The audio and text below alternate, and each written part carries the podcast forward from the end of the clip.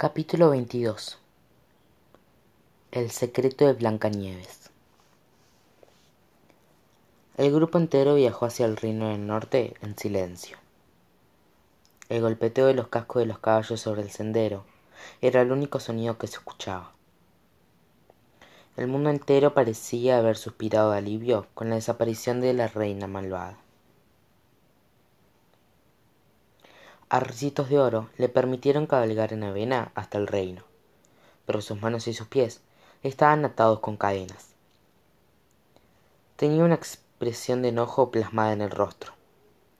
Jack caminó fielmente a su lado durante todo el viaje con su mano sobre las posas que sujetaban las muñecas de su amada.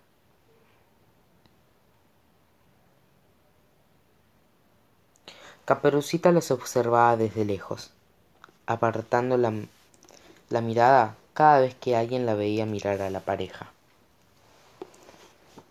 Jamás había experimentado tantas emociones a la vez. Permaneció callada y quieta, rezando porque el dolor, porque el dolor se desvaneciera. Los mellizos estaban particularmente callados durante el viaje. Después de todo lo que habían vivido, le resultaba difícil encontrar las palabras adecuadas para expresar lo difícil, para expresar lo que pensaban y sentían. La historia de la reina malvada resonaba en sus cabezas. Los atormentaban imágenes de la mujer sujetando el cadáver del hombre al que había amado durante toda su vida, antes de que el espejo los consumiera. Y además de entristecerse por su historia, también estaban decepcionados porque el hechizo de los deseos ya había sido utilizado. Les asustaba no saber cuánto tiempo pasaría hasta que encontraran otra forma de regresar a casa. ¿Qué obstáculos y peligros deberían enfrentar cuando encontraran una alternativa, si es que lo hacían? ¿Qué habrían, qué harían mientras tanto? ¿Dónde vivirían? Lo siento tanto, niños, dijo Rani mientras avanzaban. Me siento totalmente responsable. Si hubiera permitido que usaran el hechizo de los deseos en lugar de persuadirlos para que me acompañaran, nada de esto habría sucedido. No es tu culpa, Rani, lo tranquilizó Alex. Los lobos iban a alcanzarnos tarde o temprano. De hecho, todo esto sí es tu culpa, comentó Connor. Si no nos hubieras contado sobre el hechizo de los deseos, nada de esto hubiera sucedido en primer lugar. Nunca nos habrían perseguido los lobos, ni nos hubieran secuestrado unos trolls, ni nos hubiéramos convertido en un blanco de la reina malvada. Rani inclinó la cabeza y clavó la mirada en el piso. La culpa le pesaba sobre los hombros. Alex parecía a punto de golpear a su hermano en el rostro. Pero... añadió Connor con una gran sonrisa honesta. Nos salvaste la vida como tres veces, así que eso recompensa las cosas. Son más que bienvenidos a quedarse en mi hogar, les ofreció Rani, después de soltar una risita. Los ayudaré a encontrar otra forma de regresar a casa lo prometo. Los mellizos asintieron y le dedicaron una sonrisa. Era reconfortante saber que tenían un lugar para vivir, aunque fuera un agujero en la tierra. Viajaron durante un día y medio antes de pasar por el lago de los cisnes y de llegar al palacio de Blancanieves. Caperucita parecía intimidada al ver a una construcción tan grande y digna de la realeza.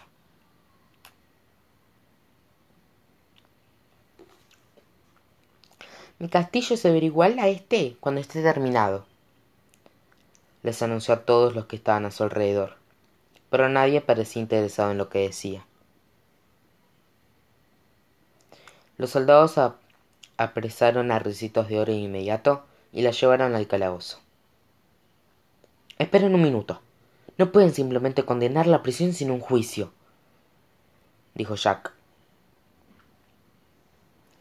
Por su bien espero que nunca le permitan ir a juicio.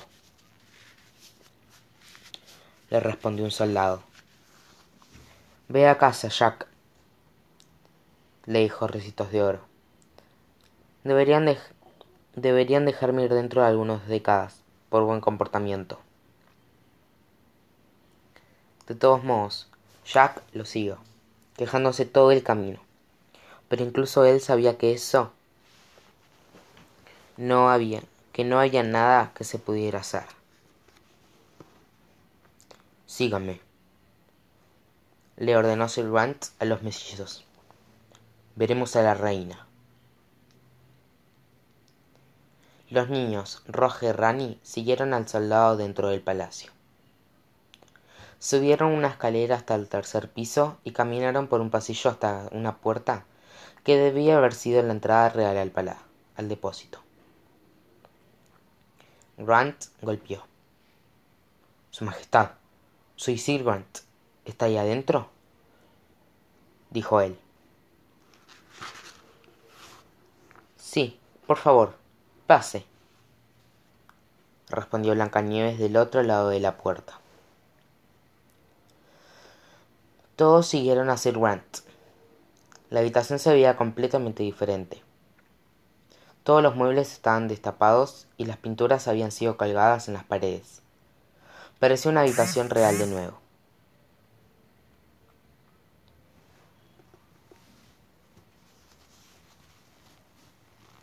¿Qué están haciendo ustedes dos aquí? preguntó Blancanieves. Estaba colgando el retrato del cazador de nuevo en la pared.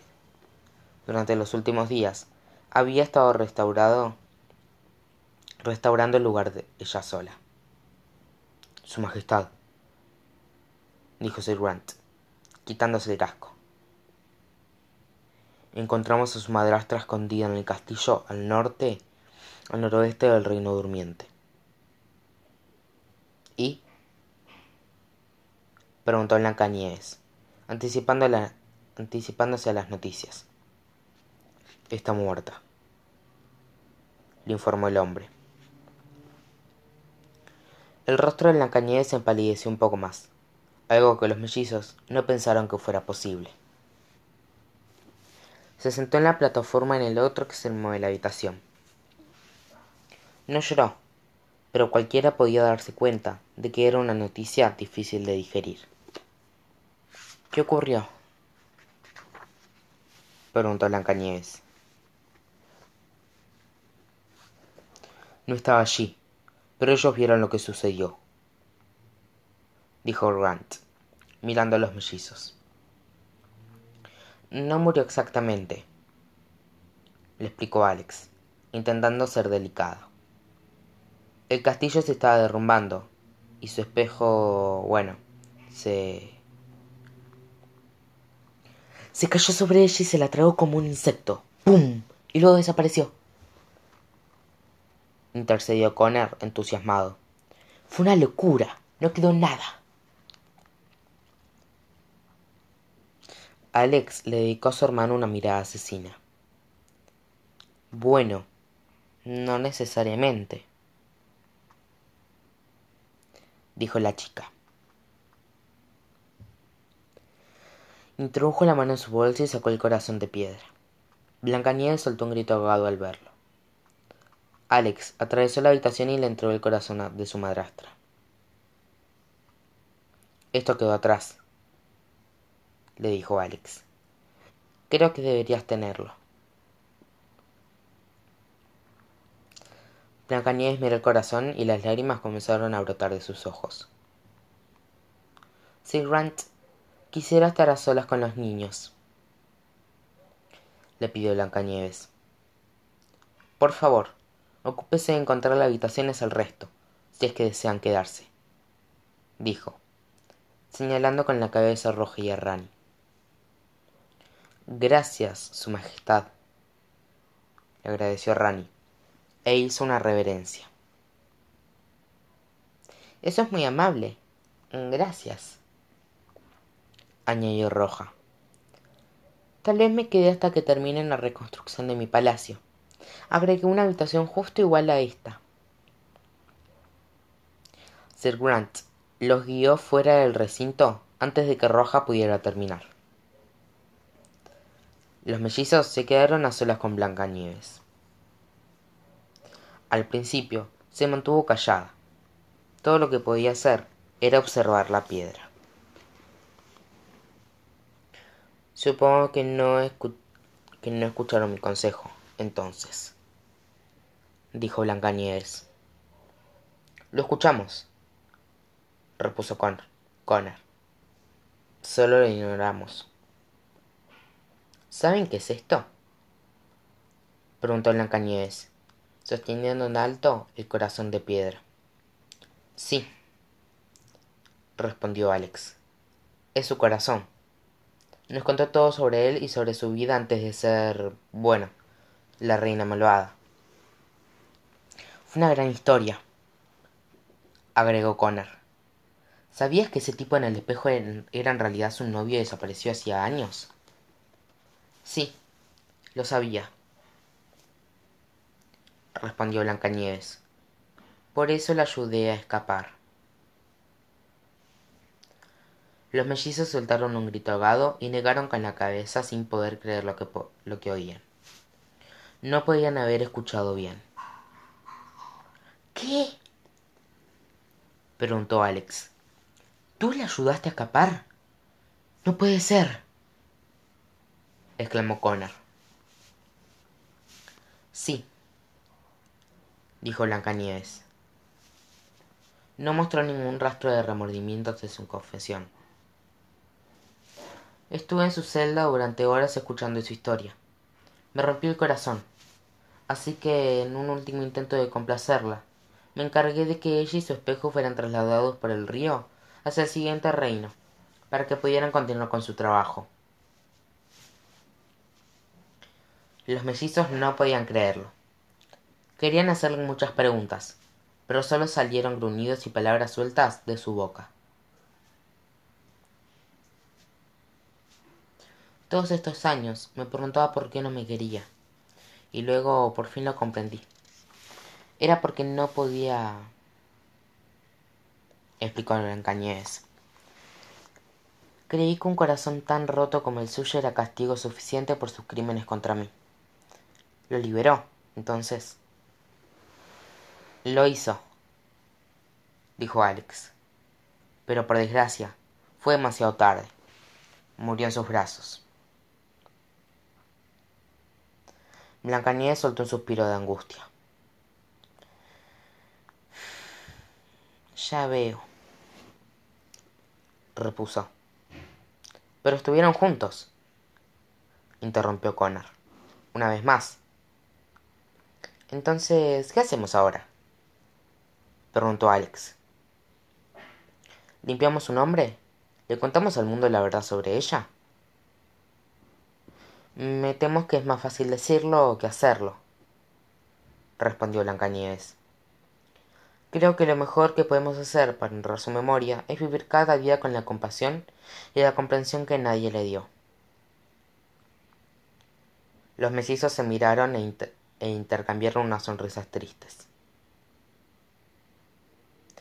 Creo que lo que he aprendido de todo esto es que los villanos son, en su mayoría, personas que no tuvieron otra opción más que volverse así por las circunstancias de la vida, dijo Alex. Blancanieves asintió, mirando el corazón con afecto. Estoy de acuerdo, coincidió Blancanieves. Esta es la lección trágica que nos enseñó la reina malvada.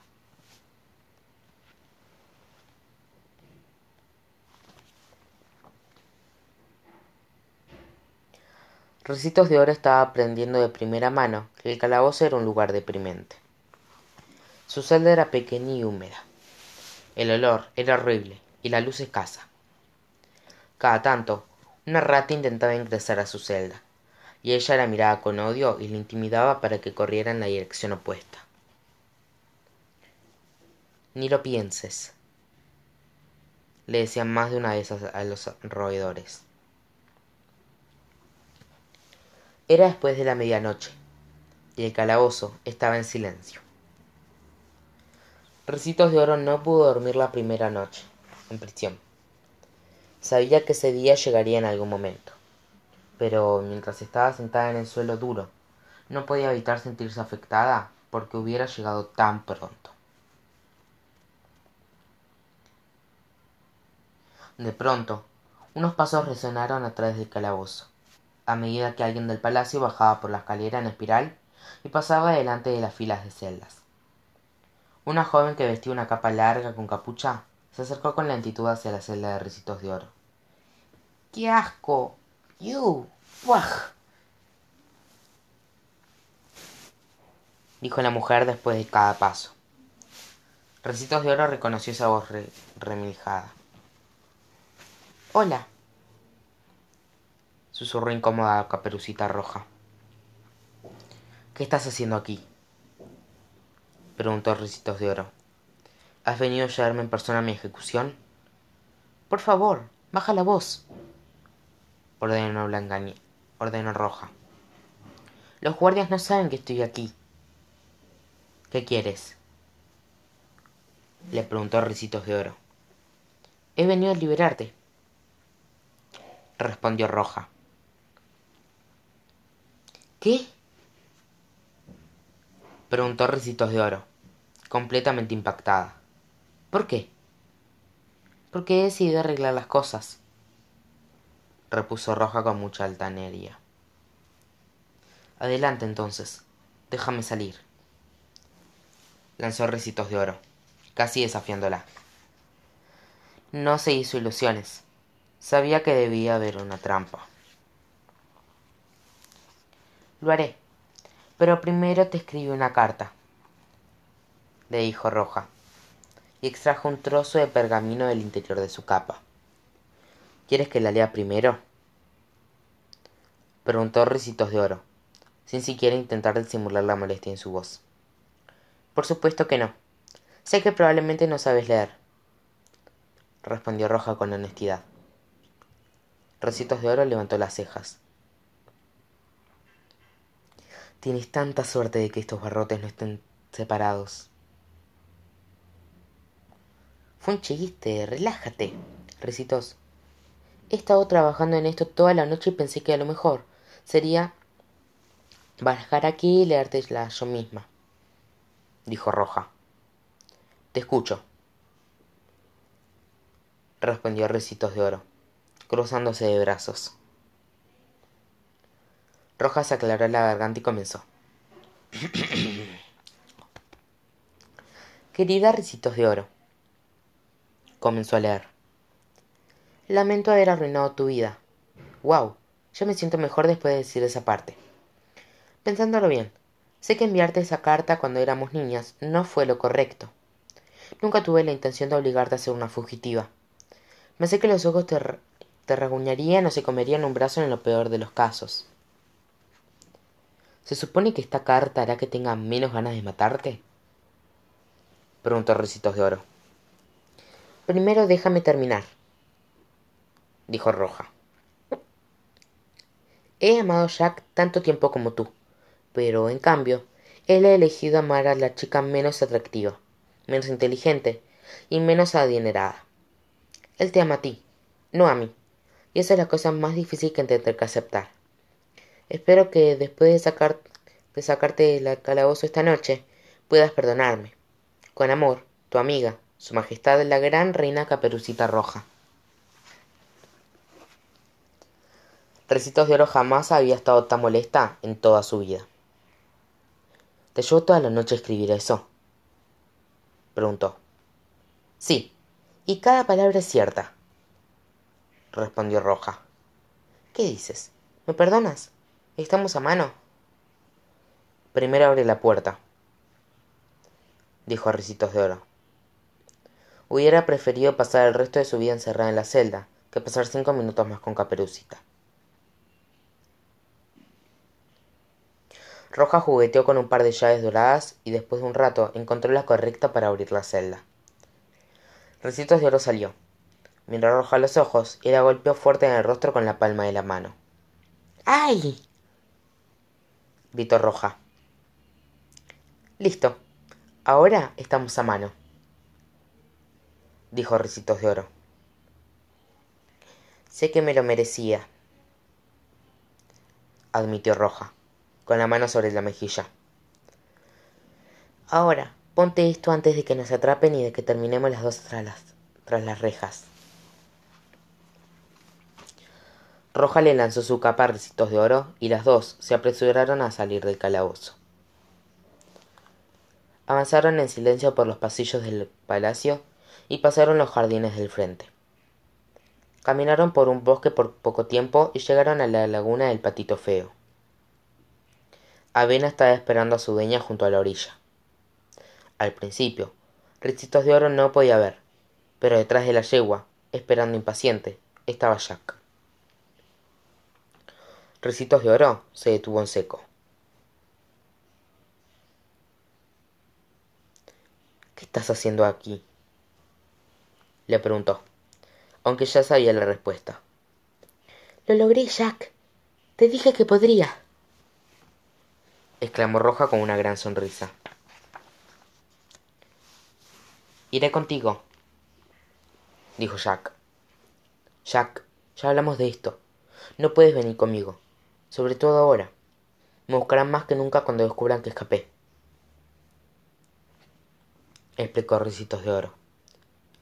Cada día sin es un día perdido, replicó Jack.